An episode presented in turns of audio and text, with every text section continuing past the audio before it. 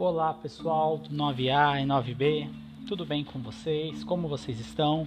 Espero que todos estejam bem, estejam em casa, então, seguindo a nova programação que você já deve ter visto lá no mural, as postagens de língua portuguesa ocorrerão aí todas as segundas-feiras. Para isso, o podcast de hoje vai orientá-los a como proceder com as teorias e práticas, exercícios e leituras que eu vou passar para a semana. É, eu acredito que vai facilitar bastante a vida de vocês, principalmente porque pelo menos vocês vão ter uma noção de falar assim, por exemplo, hoje, segunda-feira, o professor vai postar de português. Ah, então terça vai ser matemática e quarta história e assim por diante, né? Então hoje, segunda-feira, estou postando aqui para vocês, tá? o meu material ele vai estar tá dividido em três assuntos. Eu vou estar tá disponibilizando, como sempre disponibilizo, de acordo com as abas. Então, sempre uma teoria, uma leitura e uma atividade. Tudo bem? Então, para começar, eu postei para vocês a parte teórica de aposto e vocativo.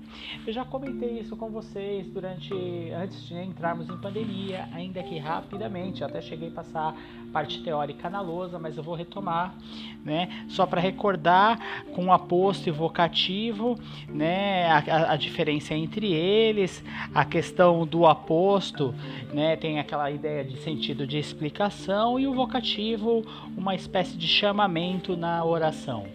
Tudo bem? Coisa rápida e simples, o material está lá disposto para vocês. A parte teoria, aposto e vocativo. Ele começa com um, um poema de cordel explicando sem confusão que são esses dois conceitos claro, de uma maneira bem reduzida e mais lúdica, o que é aposto, o que é vocativo.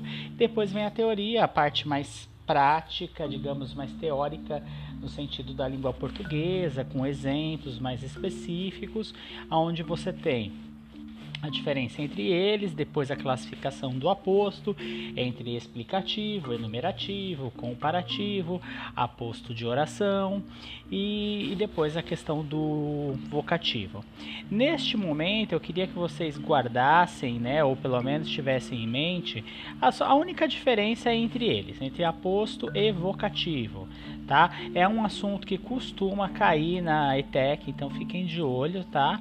Mas não precisa guardar esse nome. Ah, professor, o aposto, ele é explicativo, enumerativo, coisa assim. Não, não, não esquenta caiu com isso. Eu quero que vocês consigam localizá-los nas orações. Tudo bem?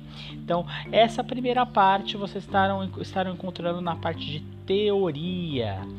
Aí depois vocês têm lá a questão dos vocativos, os tipos de vocativos, alguns específicos. E aí eu encerro essa primeira parte de teoria.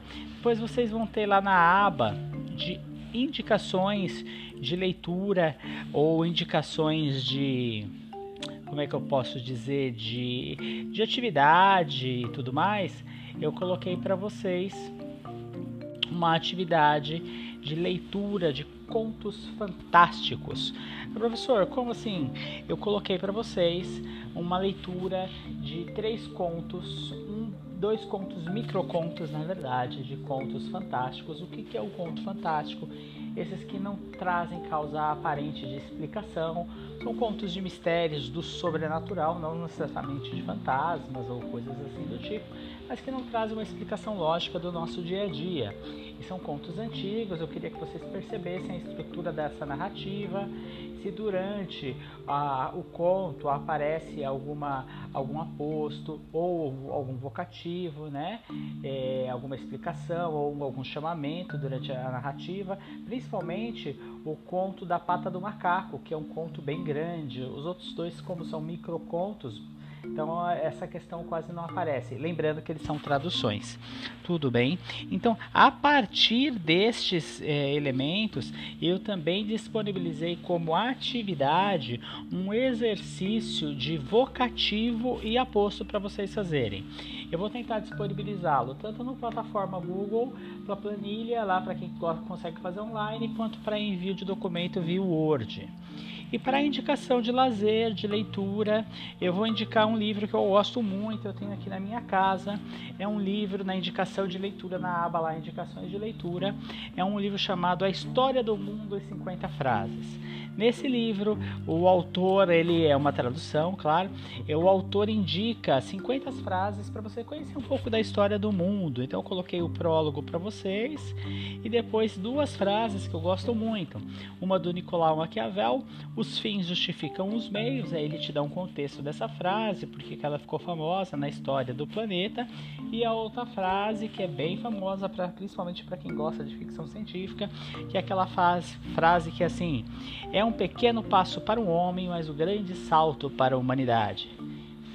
Vocês conhecem essa frase? Se não conhecem, tratem de ler a indicação de leitura, certo? são trechos curtos aí de textos bem curtinhos, bem bacanas, que eu gosto muito.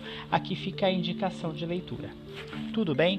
Então, a, o podcast dessa semana é para orientá-los. Então, primeiro eu vou em teoria, vou lá, assisto, leio a teoria de aposto e vocativo. Depois eu vou na aba atividade e faço a leitura dos contos fantásticos. E depois faço a atividade de exercícios de aposto e vocativo. E por último, na medida do possível, vocês vão se programar no tempo de vocês, fazer a leitura dos do, do texto que eu também dei sobre os, as 50 frases que, que contam a história do mundo. São apenas duas frases que eu coloquei, mas quem tiver curiosidade, dá uma pesquisada aí, procura saber mais. Tá certo?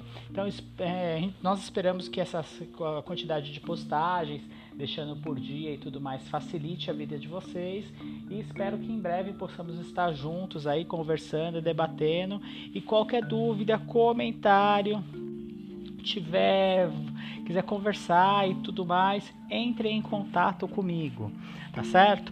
Posteriormente eu vou indicando outros textos aí, tudo mais para gente conversar, para que possamos debater e tudo mais. Indicação de leitura é importante neste momento, gente. Não deixem de ler, tá certo? Um grande abraço e até o próximo podcast.